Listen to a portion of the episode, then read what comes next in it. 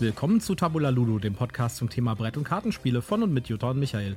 Heute mit Superhelden-Action bei Marvel United und dem Verpacken von Schokolade mit Azul Master Chocolatier.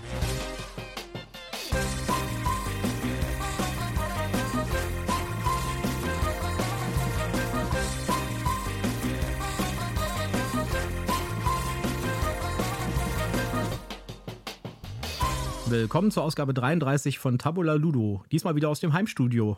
Ja, hallo, schön, dass ihr wieder alle dabei seid. Ja, wir haben einiges gespielt und wir haben auch ein paar Neuigkeiten und wir nehmen euch auch wieder mit an den Spieltisch bei einer wirklich schönen Ausgabe von Azul, aber dazu kommen wir dann später. Ja, und ihr könntet uns wirklich mal Rückmeldung geben, ob ihr das cool findet, wenn wir euch so mit an den Spieltisch nehmen oder ob ihr sagt, boah, nee, bleibt mal lieber bei dem einfach drüber berichten. Dann würde ich sagen, dein Werbehinweis. Genau, mein obligatorischer Werbehinweis. Wir sind nicht gesponsert, wir haben nichts geschenkt bekommen, aber wir nennen Marken, Produkte, Firmen und wir haben Links in unseren Show Notes und deshalb sagen wir prophylaktisch, das hier ist alles Werbung aus Überzeugung. Wir haben einen neuen Mixer und können solche quatschigen Sachen jetzt machen. Ja, warum hast du nicht den Applaus genommen? Ach so, nee, der, der, da muss ich mehr tipp, tippen. Da, das ist auf einer anderen Bank. Ja. Okay. Ja, dann fang doch mal mit den News an. Was hast du denn Neues gefunden? Äh, das erste, was ich neu gefunden habe, ist Magic the Gathering Online ist jetzt bei Daybreak Games. Das wird dir wahrscheinlich gar nicht so viel sagen. Ja? Sagt mir nada. Äh, da muss man ein bisschen weiter ausholen. Magic the Gathering, gut, das kennt jeder, das ist ein richtig cooles Kartenspiel, ja, hat aber leider das Problem, dass es halt ein sammelbares Kartenspiel ist und dass man da beliebig viel Geld rein versenken kann. Auf jeden Fall, dieses Spiel gibt es oder gab es schon lange online. Das mhm. heißt, man konnte das äh, online spielen und dies, das hieß Magic the Gathering Online. Das gibt es schon seit, glaube ich, über 10 oder sogar 15 Jahre. Ja. Hat einen ziemlich kruden Client. Also das Ding läuft nur unter Windows mit so einem Native Client, der ein bisschen, ja, crappy ist, wenn man es mal so sagen darf. Also ist jetzt nicht so das tollste Ding. Ja. Und äh, irgendwann hat man gemerkt, okay, vielleicht sollten wir das mal neu anfangen. Und dann kamen ganz viele Magic the Gathering elektronischen Umsetzungen, aber die, nicht, die nichts mit Magic Gathering Online zu tun hatten. Der Unterschied von zum Beispiel Magic Gathering Online, äh, Arena zu Online mhm. ist beispielsweise, und es gab ja davor auch schon andere noch, äh, so ähm, Konsolen, exklusive Dinger und sowas, ist, dass man bei Magic Gathering Online hat man versucht, das Kartenspiel quasi komplett umzusetzen. Also man kann da drin auch zum Beispiel Karten tauschen zwischen den Spielern. Man kann Packs kaufen, man kann äh, Karten bei Shops kaufen. Also man kann so einen Shop da drin aufmachen, das ist scriptable. Und dann kann man bei diesen Shops dann äh, quasi einkaufen gehen, einzelne Karten. Also das ist relativ komplex mittlerweile. Das klingt auch, als ob das noch so ein äh, Geldgrab wäre. Ja, ist es. Also äh, das Magic Gathering Online, da haben sie halt versucht, das Businessmodell genauso mhm. eins zu eins in Elektronik umzubauen. Das ging sogar so weit, dass man, äh, ich weiß nicht, ob das mittlerweile noch geht, aber es ging auf jeden Fall mal, wenn man ein komplettes Set gesammelt hatte. Also Magic the Gathering geht ja in sogenannten Blöcken, das heißt, es sind irgendwie mal 300 Karten oder so, die mhm. da mal rauskommen, neue, und dann kann man die halt komplett sammeln. Und wenn man ein Set komplett hatte in seinem Magic the Gathering Online Account, konnte man die umtauschen in die echten Karten. Was dann ja wiederum ganz cool wäre. Ja, das stimmt. Das war aber so ein, äh, das war dann so ein endgültiger Move. Also man hat halt quasi umgetauscht in echte Karten, dann hat man die aus seinem Account gelöscht bekommen und dann hat man die auch nicht mehr wiederbekommen. Es gibt auch keine andere Möglichkeit. Also man konnte nicht irgendwie, das wäre sehr gut übrigens, ich könnte hier irgendwie so 20 Kilo Karten einschicken und die kümmern sich dann drum, dass die sortiert werden und dann in meinen Online-Account reingehen. Nein, das geht nicht. Ja. Aber das ist natürlich blöd, wenn ich mich entscheiden muss, sie entweder virtuell im Spiel online oder ähm, als echte Karte zu haben. Ja. Ich hätte jetzt schon gedacht, dass ich die dann in beidem habe halt. Ja, das haben sie nicht gemacht. Das war vollständig getrennt. Und hm, okay. das ist mit, das ist halt ein rel relativ starker, also das Ganze ist sehr komplex. Sehr komplex zu bedienen, mhm. sehr komplex auch zu spielen. Also das ist eher sowas für Profispieler. Ich habe dann ja auch immer den Verdacht, dass die das absichtlich so komplex machen, weil es dann meistens dazu führt, dass sie mehr Geld mitmachen können, weil die ja. Leute das Konzept nicht so richtig verstehen. Ich glaube, in dem Fall ist es eher so, dass äh, das, das Ding ist einfach uralt schon. Ja, das war, mhm. das, da muss man sagen, da hat Wizard relativ weit vorausgedacht. Die haben schon relativ früh damit angefangen, das online zu bringen, aber mit dem Nachteil halt, dass sie dann jetzt halt das Problem haben, dass sie halt so ein etwas überaltertes System haben, was sich nicht so gut handeln lässt. Ja, und ich glaube auch, dadurch, äh, dass es nie irgendwie Clients gab für andere Betriebssysteme zum Beispiel oder ein Mobile-Client mal für Android oder iOS oder sowas, das äh, spricht für mich dafür, dass das sehr komplex gebaut ist und das ist wahrscheinlich auch so ein, so ein Nachteil von dem Early Adopter dass man halt da ganz früh angefangen hat und dass man jetzt halt ein relativ komplexes Ding hat. Ja, quasi in der Technik feststeckt und nicht mehr genau. auf modernere Sachen umswitchen kann. So, und äh, mittlerweile gab es ja ganz viele äh, Möglichkeiten, Magic auch am Rechner zu spielen, beziehungsweise an der Konsole. Mhm. Und mit Arena gibt es ja seit ähm, ein paar Jahren jetzt schon ein, quasi so eine Art Hearthstone Magic Klon, mehr oder weniger, der mhm. sich da ein bisschen mehr orientiert an so Online-Kartenspielen wie Hearthstone zum Beispiel und wo man zum Beispiel keine Karten tauschen kann mit anderen Spielern, man kann nur Packs kaufen. Ja. ja. Äh, es gibt, glaube ich, sogar nicht mal eine Möglichkeit, mit den anderen Spielern zu chatten. Das gibt es natürlich bei Magic Gathering Online auch. Und das, das ist also ziemlich runtergestrippt, aber natürlich wahrscheinlich viel moderner und auch einfacher zu handeln und wahrscheinlich macht es auch mehr Geld, gehe ich mal von aus. Auf jeden Fall hat Wizard sich letztes Jahr schon dazu entschieden, MTGO abzugeben an jemand anderen und da kam dann Daybreak Games ins Spiel. Daybreak Games kennt man von so ein paar, ja, etwas auch, würde ich sagen, Legacy Online-Rollenspielen. Zum Beispiel Dungeons and Dragons Online gibt es da. Mhm. Ja. Also, da würden mich jetzt wahrscheinlich auch Spieler davon irgendwie sagen, ja, wieso Legacy und so, aber das sind halt relativ alte Sachen, ja. Und äh, da sind halt, da sammeln sich so ein bisschen diese alten äh, Schlachtschiffe, sag ich mal. Ja, ich glaube, Lord of the Rings Online ist da zum Beispiel auch, was es auch schon seit Ewigkeiten gibt. Okay. Und die haben jetzt auch die, den Support und das Produkt quasi übernommen. Was das damit für Auswirkungen hat, wissen wir noch nicht. Bleibt ich, abzuwarten. Ja, bleibt abzuwarten. Ich weiß nicht, ob es da wirklich Weiterentwicklung gibt.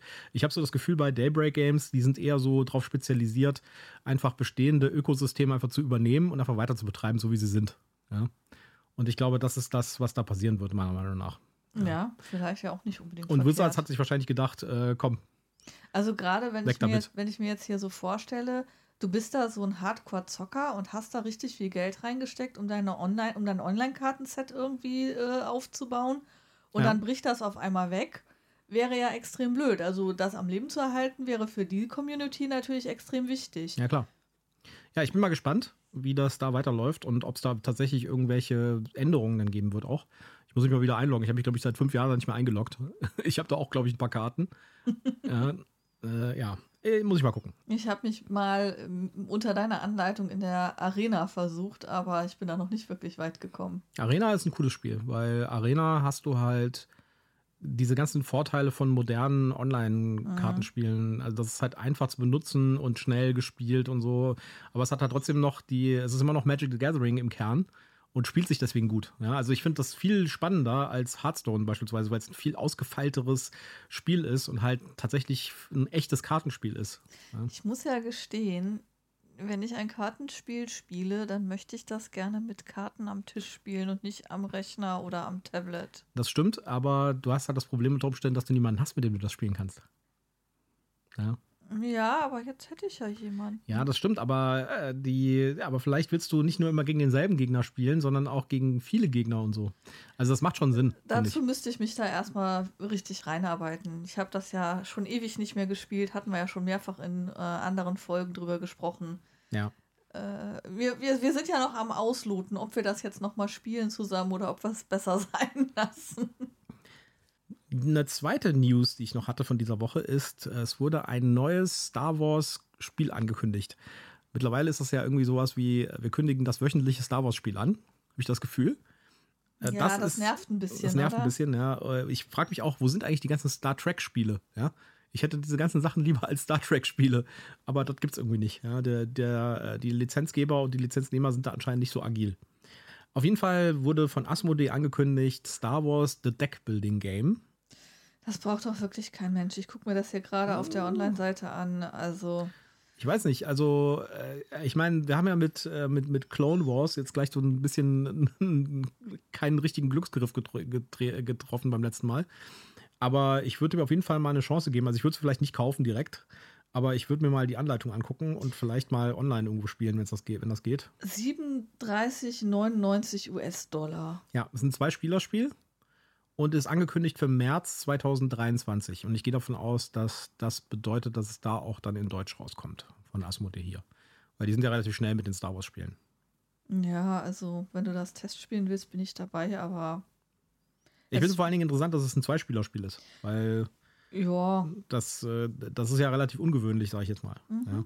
Ich habe zuerst gedacht, na gut, äh, das wird irgendwie so ein, äh, so ein, so ein also beim ersten, als ich es zuerst gesehen habe, ich gesagt, hm, okay, ist das so eine Art ähm, äh, Marvel Champions im Star Wars-Universum, aber das wird es tatsächlich nicht. Mhm. Es ist also nicht kooperativ. Und da es ein Zweispieler-Spiel ist, würde ich sagen, einer spielt die Rebellen, einer das Imperium wahrscheinlich. Kommt auch ein bisschen drauf an, wie komplex es ist und wie lang es dauert. Dann zocken wir also als erstes mal äh, irgendein Spiel, um rauszufinden, wer dann Darth Vader spielen muss. Ja, aber ich frage mich halt, also das, das kommt ein bisschen drauf an, wie, wie komplex und wie lang das Ganze dauert, weil ein Zwei-Spieler-Star Wars-Spiel gibt es schon und das ist Rebellion und das ist eins der besten Spiele aller Zeiten. Und da sehe ich nicht so richtig die Marktlücke, wenn das jetzt irgendwie auch zwei Stunden dauert oder so. Ja, gucken wir mal. Aber vielleicht ist es ein Deckbuilding-Game, also dürfte eigentlich keine zwei Stunden dauern. Ja, mal schauen. Ja, könnt ihr auf jeden Fall gespannt drauf sein. Im März 2023 kommt das raus und soweit wir das denken, wahrscheinlich dann auch in Deutsch direkt. Ja. Weiteres Dann- Spiel. Dann hast du hier ein Spiel aufgeschrieben, wo ich ganz verwirrt bin. Weil ich habe dir das vor, noch vor der Spielemesse in Essen, habe ich da erste äh, äh, Hypes, äh, äh, Beiträge zugesehen und habe dir das gezeigt und habe gesagt, hier, guck mal, das sieht doch toll aus und du hast, nee, weiß das nicht. vollkommen an mir vorbeigegangen. Das ist vollkommen an mir vorbeigegangen. Gestern, als du es irgendwie nochmal erwähnt hattest und wir so ein Video dazu geguckt haben, An. Mhm. habe ich das äh, zum ersten Mal reell wahrgenommen. Und Ja. du warst ja irgendwie total gehuckt davon. Ich nicht so richtig. Ich war da total gehuckt von. Ich habe das auch auf der Messe gesehen. Aber vielleicht sollten wir erstmal sagen, wie es heißt. Genau. mhm. Ne? äh, Unconscious Mind. Unconscious Mind, genau. Ja, Von den Leuten, die Endless Winter gemacht haben. richtig. Und das wird der ihr nächstes Kickstarter-Projekt. Genau, äh, in äh, ein oder zwei Tagen Start. Äh, nee, halt, stopp. Wenn ihr das hier hört, hat das schon gestartet, weil wir nehmen hier gerade für die Zukunft auf. Genau. Also äh, für, für euch ist das wahrscheinlich schon gestartet, für uns ist es noch eine Woche entfernt. Und es geht darum, um, wenn ich das richtig gesehen habe, um Sigmund Freud, oder? Genau, also es geht um Sigmund Freud und äh, Sp Spielort ist Wien. Wir alle sind Therapeuten in irgendeiner Weise, Psy Psychotherapeuten. Wir treffen uns regelmäßig mit Sigmund Freud zum Kaffee, besprechen uns da und äh, haben natürlich auch Patienten, die wir kurieren müssen ähm, und üben uns in Traumdeutung und versuchen ähm, einerseits Klienten, ähm, Klienten zu helfen und andererseits unser Wissen zu mehren, ähm, Schriften zu veröffentlichen über unsere neuesten Erkenntnisse. Und da geht es dann natürlich wieder darum, ja, so eine Art Worker Placement und Deckbuilding, ähm, hier eben die meisten Punkte zu sammeln. Besonders charmant finde ich, ich habe in dem Video, das wir geguckt haben, äh, da kam raus, dass Kaffee eine Ressource ist. Genau, Kaffee ist eine Ressource. Also Kaffee, eine sehr kleine Kaffeetassen. Genau, eine, eine sehr wichtige Ressource, genau. Und ähm, ich habe das Kartendeck zumindest teilweise gesehen, wo diese Träume dargestellt werden. Und die haben halt richtig coole Motive, die so ein bisschen an, oh Gott, wie heißt der Künstler denn jetzt noch gleich? Mit den zerfließenden Uhren. Ich komme gerade nicht drauf. Mit den zerfließenden Uhren. Äh, wer mehr? Nee. Nee, nee, nee, nee. Vermeer ist was ganz anderes. Ja, ich weiß, was du meinst. Äh, also der Künstler heißt Salvador Dali, also da haben mich so ein paar Bilder dran erinnert, also ganz verrückte Motive, ähm, schöne Motive, also ähm, das fand ich sehr ansprechend und das war auch eines der Dinge, die mich als erstes gehuckt haben. Auch das Brett sah toll aus, ähm, dann hat man so ein kleines ähm, äh, Brettchen, wo man dann die Karten noch, also bestimmte Karten noch reinstecken kann, um Bücher zu sammeln. Das hat mich alles sehr, sehr angesprochen. Also ähm, schaut euch das mal an. Ähm, vielleicht ist das was für euch. Eine weitere News äh, ist etwas sehr Seltsames, finde ich. Und zwar, guckst du eigentlich äh, Germany's Next Topmodel? Nein. Gut, ich, auch verweigere, nicht. Ich verweigere mich dem. Ich verweigere mich dem auch. Aber es kommt jetzt demnächst eine Aktion von Ravensburger, die nennt sich The Next Big Family Game. Und worum geht's da? Also, das ist eine, eine Aktion, da kannst du eine Spielidee einschicken oder beziehungsweise einen Spielprototypen. Mhm. Und äh, die Top 3 Prototypen, die ausgewählt werden von Ravensburger, äh, können dann eine GameFound-Kampagne machen und gucken, ob sie genug Leute bekommen. Und der Gewinner davon, also der die meisten Bäcker bekommt, der wird von Ravensburger verlegt. Okay. Einreichung des One-Pagers ab 15.11. Ja, also wenn du, wenn ihr da draußen irgendeine Spielidee habt und vielleicht schon ein Spiel habt, was schon relativ weit ist, dann könnt ihr da was einreichen.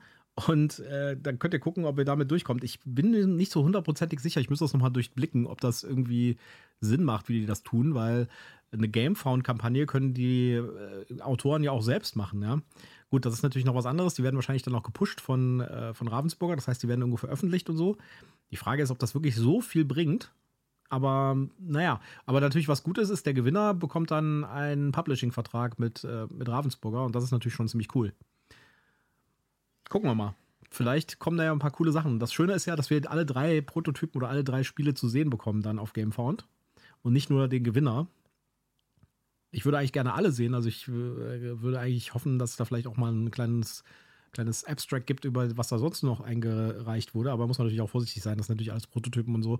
Da wollen die Leute natürlich auch unter Umständen nicht, dass die irgendwie breit in der Öffentlichkeit betragen werden, ohne dass sie da jetzt irgendwie schon eine, einen, einen Plan für haben. Ja, also ich bin da mal gespannt. Ähm, du hast ja so schön eingeleitet mit, guckst du eigentlich Germany's Next Top Model?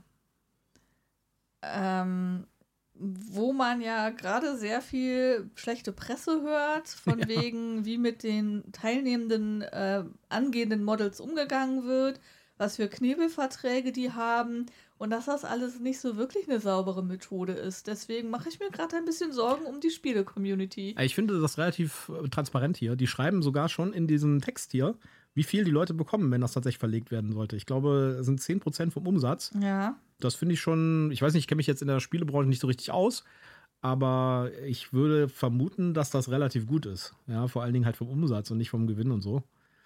Also das kommt ja, mir so okay. vor, als ob das also relativ sieht, gute Marge ist für es, den Autor. Es sieht äh, relativ transparent und äh, in Ordnung aus, äh, ohne dass ich da jetzt wirklich äh, in der Lage bin, das rechtlich voll zu werten. Auf ähm, der anderen ähm, Seite sind es natürlich, geht es um Familienspiele, das heißt, vielleicht äh, sind wir da nicht wirklich die Zielgruppe. Ja, das, das ist die eine Sache und die andere Sache ist natürlich auch, ähm, erstens, so eine Internetseite ist ja auch geduldig und zweitens wissen wir nicht wirklich, was da für Verträge im Hintergrund normal sind. Ja, also Insofern haben wir keinen Maßstab, ob das jetzt gut ist oder nicht gut ist. Ich bin auf jeden Fall mal gespannt auf die drei Prototypen bzw. die drei Gamefound-Kampagnen und bin mal äh, freudig in Erwartungen, was da passieren würde. Ja, ich bin vor allen Dingen mal gespannt, ähm, wie sich das entwickelt. Vor dem Hintergrund hat Ravensburger keine, keine Spieledesigner mehr, dass die jetzt quasi die breite Masse anzapfen oder ja, erhoffen sich einfach neue kreative Ideen zu kriegen, die nicht Mainstream sind. Ja, ich glaube, das ja. ist ein Ding und natürlich das, ist das natürlich zum Teil auch eine Marketingkampagne. Ja. ja. Und äh, ich glaube schon, dass es, dass es sowas, dass sowas Sinn macht. Die Pegasus ja, macht ja zum Beispiel auch die Designer Days, mhm. wo die Redaktion sich quasi Prototypen von Leuten anguckt, die einfach vorbeikommen können oder beziehungsweise einschicken können und sich da einfach mal Zeit nimmt und so. Ich glaube, das, äh, das, das ist schon, das sind schon nette Aktionen und ich glaube, das bringt auch, das bringt auch was für die Verlage neben dem reinen Marketing-Effekt, den die Aktion selbst hat. Ja. Okay. Dann bin ich mal gespannt, was man davon dann demnächst so mitbekommt. Ja. Ich würde sagen, wir kommen mal zu unserem ersten Spiel. Ja, frisch gezockt quasi. Frisch gezockt. Warum, können wir euch auch gleich noch erzählen, aber ja. erstmal die Einleitung. Genau. Ähm, wir reden heute über Marvel United.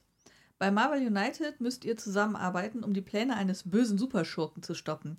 Setzt die Kräfte und Fähigkeiten der einzelnen Helden ein, bevor es zu spät ist. Spielt die Stärken des jeweils anderen aus, um zusätzliche Effekte zu erzielen, während ihr versucht, die Mission zu beenden und den Bösewicht auszuschalten. Kämpft an Orten in der ganzen Stadt und rettet diese oder die Welt ist dem Untergang geweiht. Ja, Marvel United, ein kooperatives, ich würde sagen, Familienspiel. Ja. Ja, im Marvel-Universum. Absolut. Und äh, der Grund, warum wir das jetzt gerade wieder mal gespielt haben, ist nämlich nicht, also ist, kein, ist keine Neuheit. Ist von 2020. Ja, aber allerdings sind auch jetzt gerade wieder neue Erweiterungen rausgekommen für X-Men. Und das ist auch eine Eigenschaft des Spiels. Es gibt irgendwie endlos viele Erweiterungen dafür. Äh, das ist ein Miniaturenspiel, es gibt also kleine Minis. Mhm. Und die Minis sind Chibi-Figuren. Das heißt, das sind die Marvel-Helden und Schurken jetzt nicht in dem, in dem Aussehen, wie sie im Film auftauchen, sondern äh, so in japanischem Style gezeichnet. Verniedlicht quasi. Verniedlicht, so genau. aus Kindchenschema verniedlicht. Ja, und ich finde, das sieht eigentlich ganz hübsch aus. Also ich bin normalerweise ein bisschen skeptisch bei diesen Chibi-Sachen. Aber das finde ich ist nett gemacht. Es spricht vor allen Dingen halt Kinder an und das ist ja halt auch ein Familienspiel, ja, muss man sagen. Ich mag ja lieber die erwachsenen martialischen Ausführungen davon, ja, aber ist jetzt so. Aber ich glaube, das passt besser zu diesem Spiel. Ja, ja. weil es halt auch ein Familienspiel genau. ist, ist es äh, nicht verkehrt. Ich habe das schon relativ lange im Regal stehen und auch ein paar Erweiterungen mir geholt Und jetzt habe ich aber gerade die Playmat dazu bekommen, die unfassbar riesig ist. Ja, und unfassbar teuer, wenn man die versucht zu kriegen. Ja, die, äh, also die ist echt teuer. Die gab es halt nur oder gibt es nur im Rahmen der Kickstarter-Kampagnen. Es gab mehrere Kickstarter-Kampagnen dazu. Mit, das ist auch der Grund, warum es da endlos viele Erweiterungen gibt und auch endlos viele Kickstarter-exklusive äh, Figuren und, äh, und Superhelden und Schurken und sowas. Aber man kriegt die mittlerweile in Deutsch, auch im Retail von Asmodee, überall im Spieleladen und diese ganzen Kickstarter-exklusiven Sachen mal mit Ausnahme der Playmat muss man nicht haben. Okay. Ja. Und die, das Spiel selbst ist ein kooperatives Spiel, wo man mit den Superhelden gegen einen Superschurken spielt. Der Superschurke hat ähm, eine Anzahl von Lebenspunkten, die muss man auf Null bekommen. Bevor man die aber, äh, den aber sozusagen kloppen kann, ja, muss man zuerst äh, auf Orten rumlaufen. Es gibt sechs Orte, ja, die sind auch zufällig ausgewählt. Da kann dann sowas dabei sein wie der Shield Helicarrier oder der Avengers Tower in New York oder äh, die High School, wo Spider-Man ist zum Beispiel. Die werden einfach zufällig in einen Kreis gelegt und auf jeder dieser Orte gibt es dann wiederum eine Bedrohung, die wird auch zufällig vom Kartenstapel gezogen. Und diese Bedrohung kann dann irgendwie ein Scherge sein, also so ein Unterbösewicht zum Beispiel, der dann auch wieder Lebenspunkte. Oder es kann irgendeine andere Geschichte sein, wo man Heldentaten ausführen muss, um das zu retten. Also die, äh, das Gebäude wird irgendwie bedroht von irgendeinem, keine Ahnung, kosmischen Strahl oder sowas. Und dann äh, muss man drei Heldentaten machen, äh, um, auf dem, um das zu verhindern und so weiter. Und das Ziel ist es quasi, das, End, das, eigentliche Ziel ist es, den, den Oberschurken den Superschurken zu, zu, äh, Platz, zu Platz zu machen. Aber um da, um den erstmal Platz zu machen, muss man, muss man bestimmte Aufgaben erfüllen. Es sind immer drei Aufgaben. Entweder muss man Zivilisten retten, die liegen auch auf diesen Orten rum, ja. Oder man muss äh, Bösewichte äh, weghauen, die genau. sind auch auf den Orten. Schurken ja? wegräumen oder eben. Oder diese äh, Missionen erfüllen, diese sechs. Die, Eine diese, von den sechs. Diese, äh, genau, diese Heldentaten-Missionen. Genau. Und äh, wenn man zwei davon geschafft hat, also entweder eine, eine bestimmte Anzahl, gerettet. nicht alle, sondern eine bestimmte Anzahl ja, eine bestimmte von Zivilisten, Anzahl, eine bestimmte Anzahl von, äh, von Bösewichten oder eine bestimmte Anzahl von Missionen. Dann kann man anfangen, den, den Oberschurken zu verfolgen und den dann äh, zu kloppen, sozusagen. Der ganz, das Ganze läuft in so einem Kreis. Das heißt, äh, der Schurke und auch die Helden laufen von Ort zu Ort in einem Kreis. Wobei wir auch als äh, Helden auch gegen den Uhrzeigersinn genau. laufen können und der Schurke in der Regel immer im Uhrzeigersinn. Kommt auf den Schurken an. Ja, ja also okay. das, das, ist das Cool daran. Äh, ja gut, wir haben mit einem einfachen Schurken erstmal angefangen. Genau, das ist das Cool daran. Äh, man kann das mit verschiedenen Schurken spielen und die Schurken ändern das Spiel, mhm. weil die Schurken quasi äh, sich individuell verhalten und eine individuelle äh, einen individuellen Ziel auch haben und auch, äh, wenn es werden dann von so einem Schurkendeck Karten gezogen, die machen auch unterschiedliche Dinge. Also es gibt für jeden Schurken ein eigenes Deck. Das ist übrigens so ein ähnliches, also ich sag mal so, bei Pandemic Star Wars, ja, ja. wäre genau so ein äh, Konzept Richtig. deutlich besser gewesen. Ja. ja. Dass man irgendwie sagt, man hat irgendwie. Der Schurke hat, hat sein eigenes Deck und äh, das steuert dann Er, er hat passiert. ja sein eigenes Deck, ja, aber alle aber Karten ein, sind gleich. Ein, ja, ein abwechslungsreiches Deck genau. halt. Und das ist hier bei Marvel United wirklich so, dass die Schurken sich wirklich unterschiedlich anfühlen und sie passen auch thematisch. Also beispielsweise Loki, äh, da gibt es äh, einzelne Orte, die haben eine Illusion. Ja, das ist dann eine von diesen Bedrohungskarten und es gibt halt nur so und so viele Illusionen. Und Loki springt von einer Illusion zur anderen manchmal. Ja. Das heißt, er, er, läuft nicht normal, sondern er springt einfach bis zu, zur nächsten Illusion. Illusion im Uhrzeigersinn. Und äh, das macht, macht das schwierig, ihn zu verfolgen, ja, weil als Held muss man halt immer Symbole einsetzen auf seinen Karten, um, äh, um dann zu laufen. Ja, und wenn man jetzt richtig viel Glück hat, kann man bis zu vier Schritte laufen, aber das Ja. ist extrem selten. So, die Helden selbst agieren über Karten. Und das ist auch extrem schön gelöst, finde ich. Jeder Held hat sein eigenes Kartendeck mit seinen eigenen Fähigkeiten und den eigenen und, und den auch zum Helden passenden Dingen, die er da tun kann. Und es gibt halt so einfache Sachen wie Laufen, Hauen und Heldentaten vollbringen. Das ist so die Basis, das sind die drei Basisdinger. Genau, und dann gibt es noch den Joker, Dann wo du dann Joker. aussuchen kannst, was du von den dreien tun willst. Und dann hat halt jeder Held noch ein paar Karten, wo noch so eine Spezialfähigkeit Genau. drauf ist, wo er dann ausführen kann. Und das passt auch alles schön thematisch äh, zusammen.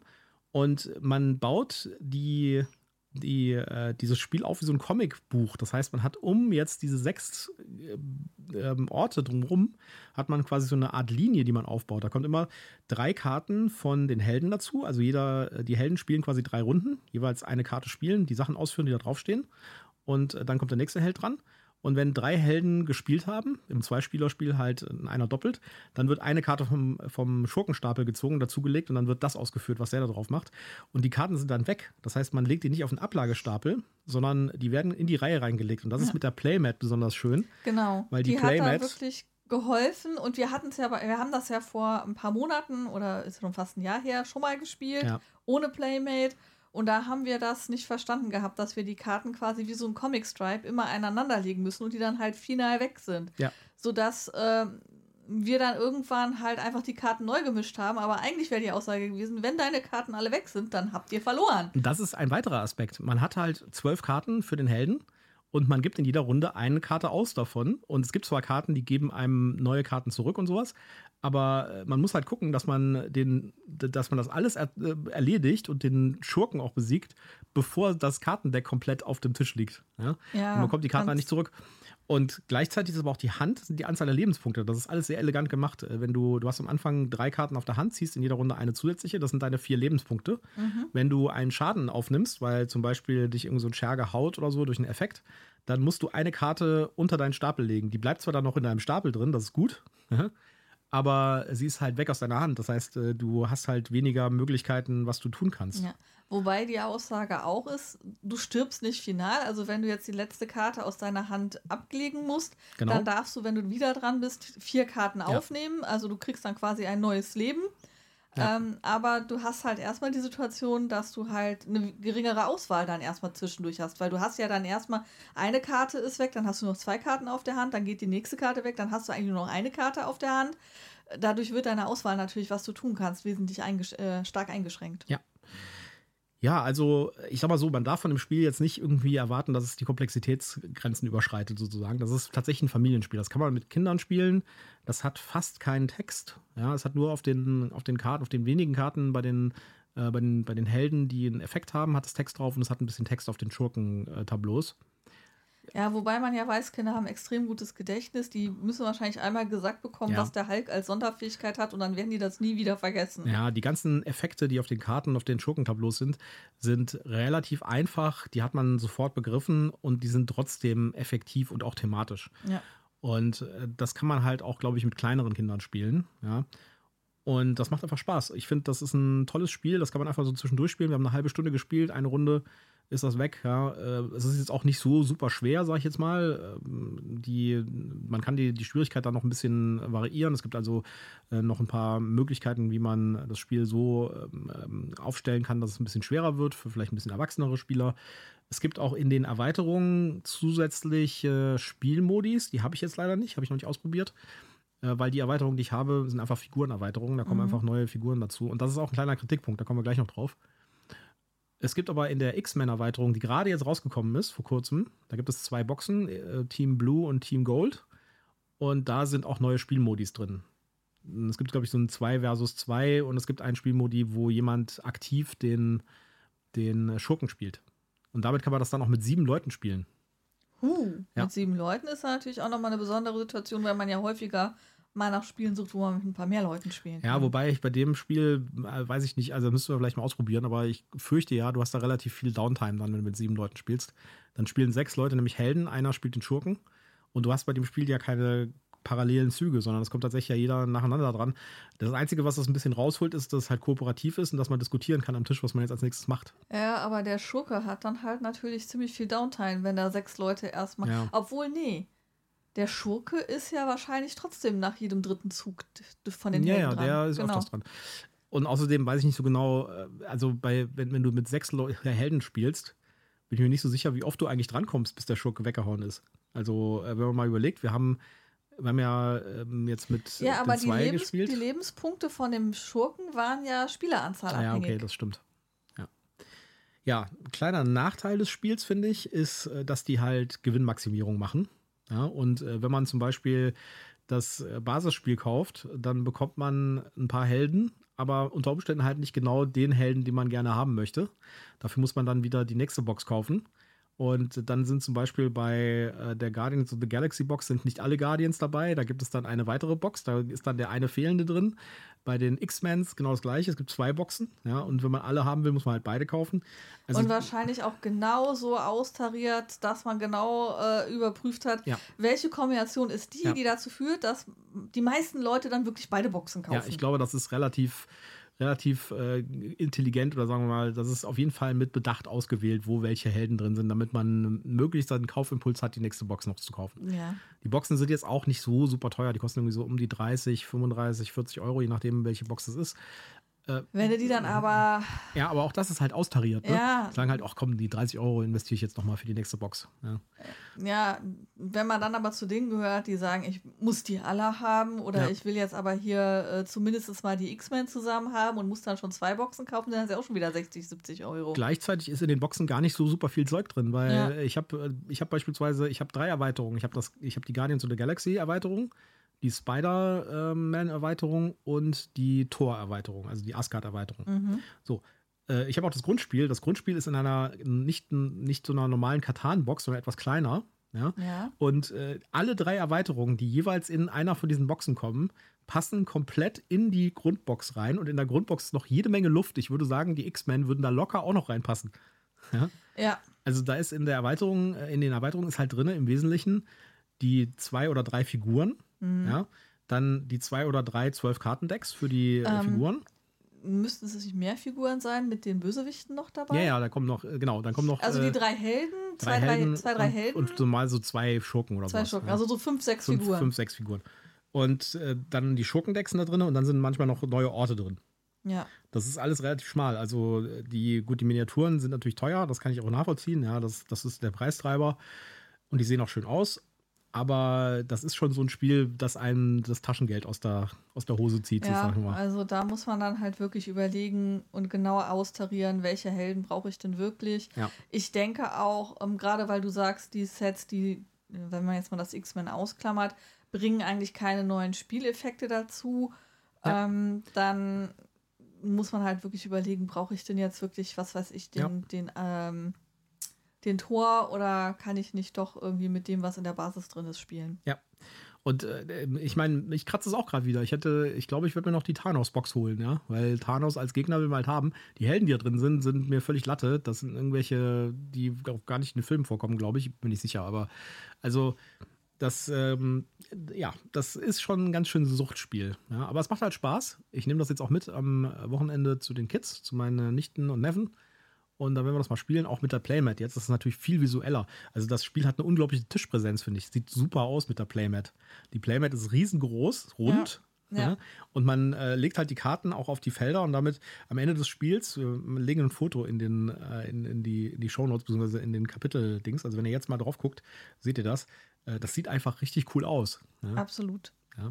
Und es ist halt unglaublich thematisch. Ja, also das passt alles zusammen und so. Und wir haben heute Morgen äh, den Avengers-Film geguckt, deswegen sind wir auf die Idee gekommen, auch das Spiel zu spielen.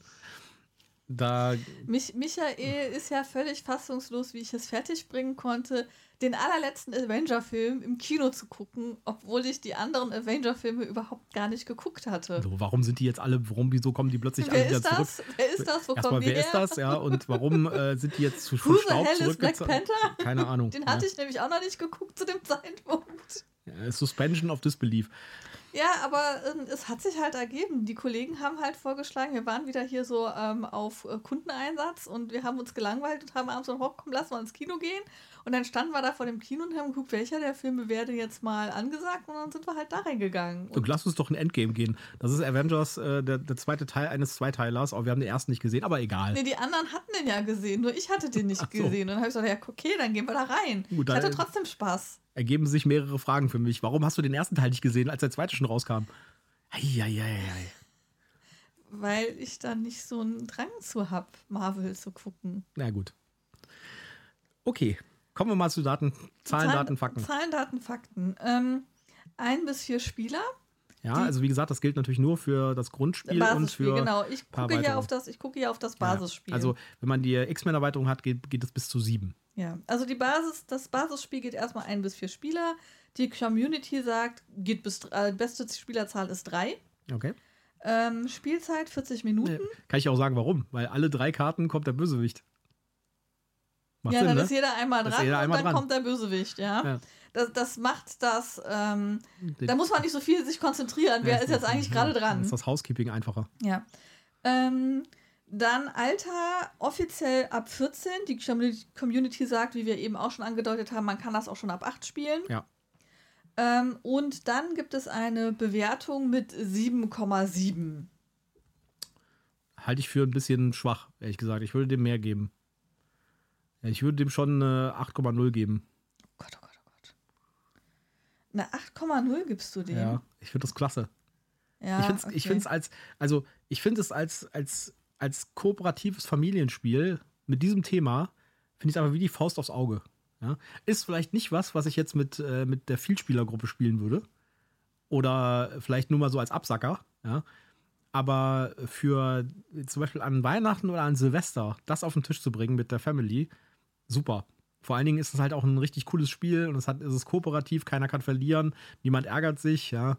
Bei meiner Nichte ist das immer so ein Problem, ja. Die äh, kriegt dann immer so einen hysterischen Anfall, wenn sie irgendwie ein Spiel verliert. Perfekt, ja. Also ich bin nicht so ganz äh, bei dir. Zum einen äh, habe ich ja gerade schon angedeutet, Marvel ist jetzt nicht unbedingt mein, mein Kernthema. Ähm, ich tue mich da mit vielen Stories auch so ein bisschen schwer. Deswegen liegt mir das Thema an sich schon nicht so. Das Spiel war nett, aber jetzt nicht wirklich mitreißend. Deswegen habe ich dem nur eine 7,4 gegeben. Also ich würde dann eher King Domino mit den Leuten spielen oder Azul, wo wir dann nachher noch drauf kommen. Ja, kommt natürlich auch ein bisschen aufs, auf, die, auf, die, auf die Zielgruppe an. Also ich glaube, die King Domino Zielgruppe ist eine andere, als die Marvel United und, spielt. Und, und überhaupt hier Paper Dungeons. Das bringe ich übrigens am Wochenende auch mit. Das ja, wurde gewünscht. Das stimmt, das ist natürlich auch ein schönes Spiel. Aber es ist auch komplexer als das hier, finde ich. Ja, haben wir ja vor ein paar Folgen mal behandelt. Das äh, halte ich für komplexer als das äh, Marvel United. Okay. Das Paper Dungeon haben wir beide mit 7,5 bewertet. Ja. Ich finde das Paper Dungeons ehrlich gesagt besser. Na gut. Kommen wir zum zweiten Spiel für heute und dafür nehmen wir euch mit an den Spieltisch. Ja. Und zwar haben wir Azul Master Chocolatier gespielt. Ich bin ganz hin und weg. Ich glaube, wer uns hier regelmäßig gefolgt hat, hat auch mitgekriegt, dass ich schon seit Monaten richtig heiß auf dieses Spiel gewesen bin, weil es einfach traumhaft schön aussieht. Und jetzt hatten wir es endlich da. Es hat ein bisschen gedauert, aber ich habe es jetzt da und dann mussten wir das natürlich auch sofort spielen. So, und am Spieltisch könnt ihr jetzt hören, was passiert ist. Genau, dann viel Spaß. Wir spielen heute Azul in der limitierten Meister Chocolatier-Variante. So, gibt es denn da irgendwelche spielerischen Unterschiede? Das wäre meine erste Frage. Also äh, sieht einfach perfekt aus, weil die, die, die Wandfliesen wurden ja ersetzt durch Pralinen. Ja, also ich glaube, es gibt keine großen Spieländerungen. Ich habe das ja noch nicht ganz so oft gespielt wie du. Lesen wir erstmal die Story vor. Ähm, Azul Meister Chocolatier kreiert in Azul Meister Chocolatier als Schokoladenkünstler die begehrtesten Pralinensortimente der Welt. Diese einzigartige Edition des Originalspiels beinhaltet fünf verschiedene Sondermanufakturen für noch mehr köstliche Varianz. Es gibt nicht viel Text dazu. Es gibt nicht viel Text, ne? Also ich glaube, in dem Original Azul war ein bisschen mehr dafür erzählt von diesen florentinischen Fliesen oder so portugiesischen. Portugiesische Fliesen, ja. Ja, also das ist jetzt halt tatsächlich, ähm, dadurch, dass das jetzt auf ein völlig anderes Thema übertragen ist, zu Azul hat diese ganze Mechanik halt gepasst. Ich sag mal so, der, der, das ganze, äh, die ganze Story ist eh irgendwie äh, aufgesetzt, weil äh, es ist ein abstraktes Spiel, ja, ja. wo man sich dann halt äh, ein, ein, Thema gesucht hat. Wobei ich das Thema, ehrlich gesagt, viel besser passend finde als das Ja, da kriegst du auch viel eher Kids mitgecasht. Ja. Mach mal deine Pralinenschachtel voll. Und ich meine, das ist doch das ideale Weihnachtsgeschenk, nicht nur von der Farbgebung, ja. Ja, sondern auch vom Inhalt und äh, vom Level. Thema, Level. Ja, das eigentlich, also ich glaube, das ist mit Sicherheit auch mit dem Hintergedanken produziert worden, zu sagen, äh, das ist doch ein super Weihnachtsgeschenk. Ja, absolut. Also ich, ich finde es super schön und bin total verliebt. Aber ich war ja schon von Anfang an in diese Spielvariante ja. verliebt. Ich hatte ja Sorge, dass es so limitiert wäre, dass es kaum zu kriegen und sofort verkauft wäre, aber es ist zu haben. Ja.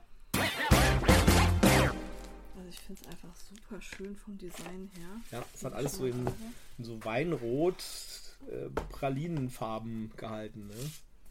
So, wir müssen auch so gerade so ein bisschen Vorbereitung machen, weil das wird ja gerade erst frisch ausgepackt. Haben auch wieder einen extra für dieses Spiel designten äh, Beutel für die äh, Steinchen. Diesmal in ähm, Rot und äh, Gelb. Also die Design ist wirklich wunderschön. Wo ich ehrlich gesagt, jetzt sag ich mal, bei dem Spiel, wenn ich mir die Steine angucke, ja, die sehen zwar cool aus, aber man sieht immer noch, dass es Spielsteine sind. Ja, also es ist nicht so, dass man jetzt tatsächlich auf den ersten Blick in den Gedanken verfallen könnte, es wären Pralinen. Ich, äh, das ist auf der nach oben offenen äh, Flügelschlag-Eier-Skala, die man für Snacks halten könnte. Ist da noch Luft, sag ich mal. Ja. Schachtelfaser heißt das hier. Schachtelfaser. Das, das ist also nicht Fliesenlegephase. Nein, es ist, es ist Schachtelphase. Wir tun die Pralinen in die Schachtel. Macht ja auch Sinn, würde ich sagen, ja. Also ja. man hat ja auch hier eine Pralinenschachtel, das ist auch total cool. Das hat hier so einen Rand auf der Illustration mhm. mit so einer Pralinenschachtel. Man hat hier die Pralinen in so, in so kleinen Pralinen. Ähm, ja, in so Papierchen. In so Papiertütchen abgebildet. Das ist echt total, total schön. Ja, gefällt mir auch sehr gut. Profi, Profi-Azul-Spieler haben das übrigens im Griff, wenn man in den Sack greift, direkt genau, vier, vier Stück ja, zu greifen. Ja. Ich hab's mir gedacht. Ja. So, dann haben wir hier nochmal vier. Ich habe das schon ganz gut drauf. Ich verliere trotzdem mal ab. Schauen wir mal. Ich bin Startspieler, dann. Also, was, was, ihr nämlich nicht wisst, ja. Äh, Jutta ist nämlich ein sogenannter Brettspiel-Borg. ja? Ihr kennt das ja von Star Trek, ja, die schießen dann immer zweimal auf, den, auf die Borgs, dann treffen sie immer zweimal und dann haben die ihre Schildfrequenz angepasst. Ich nörde hier komplett ab. Ja. Mhm. Und dann sind die nicht mehr, dann sind die unverwundbar. Bei Jutta ist das genauso. Die ersten ein, zwei Spiele von einem neuen Spiel gewinnt man gegen sie. Dann hat sie begriffen, wie es funktioniert, ja, und hat das verinnerlicht und dann hat man keine Chance mehr. Mein kleiner Brettspiel-Borg. Ja, ja, ich nehme mal die hier. Ja, äh, natürlich hat Jutta gewonnen. Entschuldigung. Äh, ja, ich, äh, ich meine, das ist Azul, ja. Äh, wir müssen da gleich mal Daten, äh, Zahlen, Daten, Fakten machen. Es ist halt ein Klassiker und er ist halt immer noch gut. Es ist halt eins der meiner Meinung nach besten Familienspiele überhaupt, weil es relativ einfach ist, oder das heißt relativ einfach, es ist sehr einfach, aber es bietet natürlich viel Entscheidungsmöglichkeiten und viel strategisches Geschick und so. Und ich sag mal so, diese Variante, die hier mit drin ist, mit den umgedrehten Plättchen hier bei den Manufakturplättchen. Ja. Finde ich schon ganz schön cool, aber ich glaube, es bringt jetzt, also es ändert das Spiel, das Spiel nicht wirklich fundamental, sag ich mal. Ja, gut, du hast natürlich, wenn du hier so ähm, konkrete Farben hast, wo gesagt wird, hol die entsprechend von die, den Nachbarplättchen entsprechend die Farbe mit dazu, hast du natürlich mehr von dieser Farbe auf diesem Plättchen ja, beim Start. Ne? Dann hast du die Chance, gleich mal drei oder vier von einer Farbe zu kriegen. Es ändert das Spiel nicht, sag ich mal. Nee, es ändert das Spiel nicht. Aber wenn du einen richtig krassen Fall hast, hast du halt sechs von einer Farbe direkt. Ne? Ich finde das, äh, das Farbschema hiervon und, die, und das Design finde ich schöner als das Original Azul. Ja, finde ich auch, absolut. Ja. Also es gefällt mir wesentlich war das, besser. War das eigentlich teurer als das Original Azul?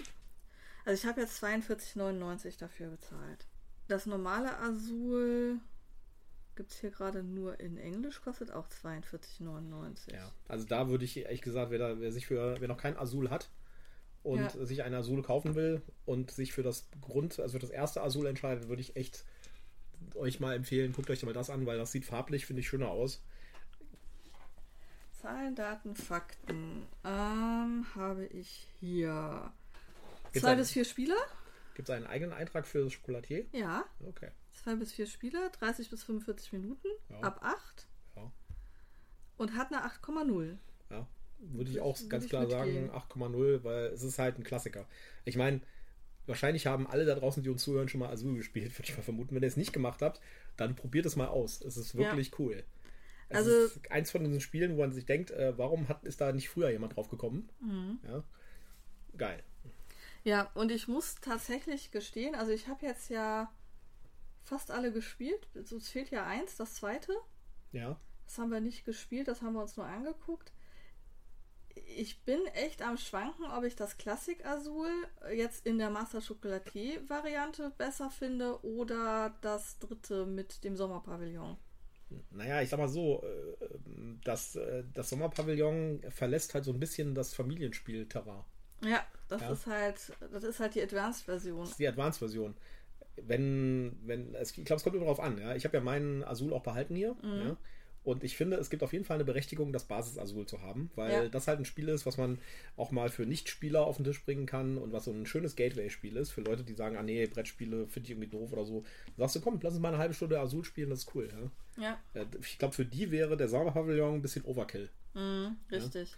Also das hier ist was, wo du halt schnell reinkommst, das kriegst du halt jedem schnell erklärt, wie auch dieses ab 8 schon sagt, ne, das ja. ist jetzt nicht super, super schwer zu verstehen, hat aber eben eine gewisse Spieltiefe, einfach dadurch, dass du eben ähm, dieses strategische, wie ordne ich meine äh, Pralinen oder eben Kacheln äh, vernünftig an, dass ich halt möglichst viele Punkte bekomme. Ja, müssen wir, glaube ich, gar nicht also ja. viel drüber reden. Das ist ein Klassiker, super. Das Grafikdesign von dieser Chocolatier-Version ja, ist richtig absolut. schön. Also ich finde, wie du schon sagtest, mir gefällt auch die ähm, diese rot weinrote Variante hier im Master Chocolatier besser als diese etwas orangelastige vom, äh, vom Basisspiel. Ja. Ähm, ich finde die Idee, das eben von Kacheln auf Pralinen zu übersetzen, finde ich einfach cool. Ja, vor allen Dingen schön, die Pralinschachtel macht man voll, oder? Ja, und Super. man macht eine Pralinschachtel voll, äh, genau. Also ich finde, also mir gefällt es sehr gut und ich finde, es hat eine Existenzberechtigung neben dem, neben dem Basis jetzt als Master Chocolatier. Der, der, Titel Azul passt da natürlich nicht mehr so wirklich, aber das muss man halt mit leben, ne? Ja, gut. Äh, das ist halt eben ähm, die, die, die Überleitung zu dem, wo es eigentlich herkommt. Schokosul. Schokosul, genau. Naja. Ja, super schönes Spiel. Ich freue ja. mich, dass ich das gekauft habe. Wer das noch nicht gespielt hat, spielt das. Genau, macht das. Da sind wir wieder im Studio. Ja, ich hoffe, es hat euch Spaß gemacht, uns dabei zuzuhören, wie wir mit den Steinen geklackert haben. Ja, das war das größte, die größte Herausforderung beim Schneiden, sag ich mal. Äh, wir haben hier, äh, also bei diesen Spielsessions auf dem Tisch, ist das relativ aufwendig. Die zum Beispiel bei der Spielsession, die wir noch nicht gebracht haben, da haben wir haben nämlich noch eine Aufzeichnung von Arkham Horror, das Kartenspiel. Mhm. Da haben wir fast zweieinhalb Stunden Material und ich habe aus den zweieinhalb Stunden Material irgendwie zehn Minuten zusammengeschnitten. Das war schon ein bisschen Aufwand. Aber das wird auf jeden Fall auch lustig. Das äh, gucken wir mal, vielleicht kommen wir zum, beim nächsten Mal dran. Wir wollten euch ja auch eigentlich dieses Mal Twilight Inscription vorstellen. Aber wir, wir haben es immer noch nicht geschafft, es nochmal unter die Lupe zu nehmen.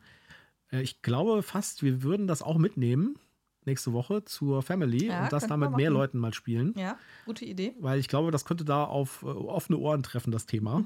Deswegen sollten wir das vielleicht machen.